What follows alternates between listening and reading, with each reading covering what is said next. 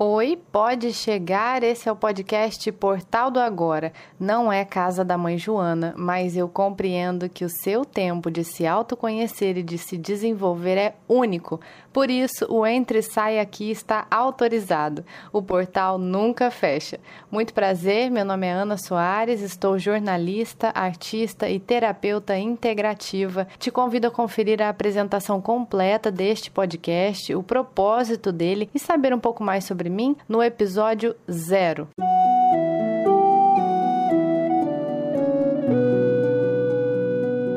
Esse podcast é composto por séries com novidades toda semana aos domingos. Esse é o episódio 3 da primeira temporada, a leitura do livro Centelha Divina, do médico do corpo e da alma Henrique Kruger, psicografado por Jorge Bichuete, publicado em 1996 pela editora espírita Paulo e Estevão de Uberaba, Minas Gerais. Vamos lá? Capítulo 2 Formas Pensamento.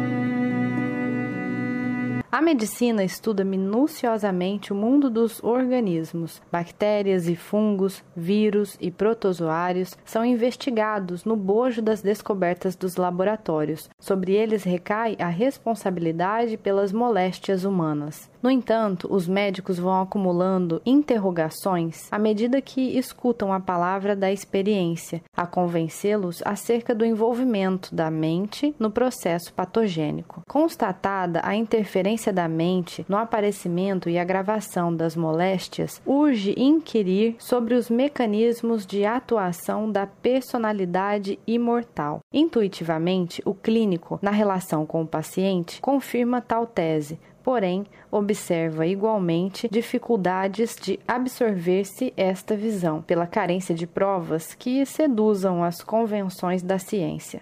A microscopia desvela o infinitesimal, mas as suas lentes não desnudam o interior da alma humana. Entretanto, ela só não se apropria da verdade porque ainda não recorreu à colaboração da religião. E aqui eu gostaria de abrir um parêntese.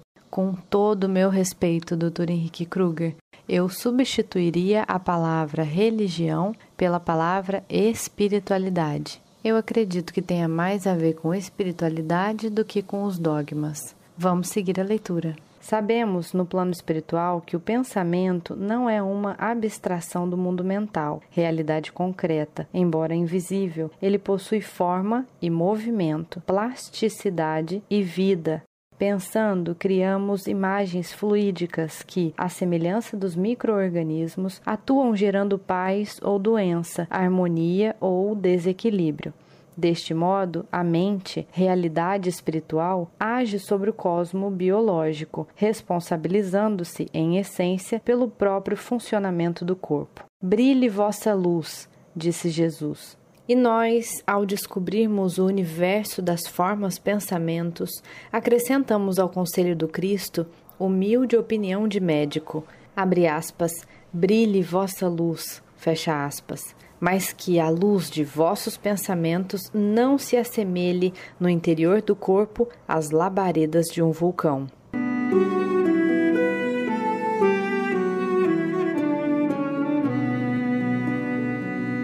Na semana que vem falaremos sobre pensamentos destrutivos.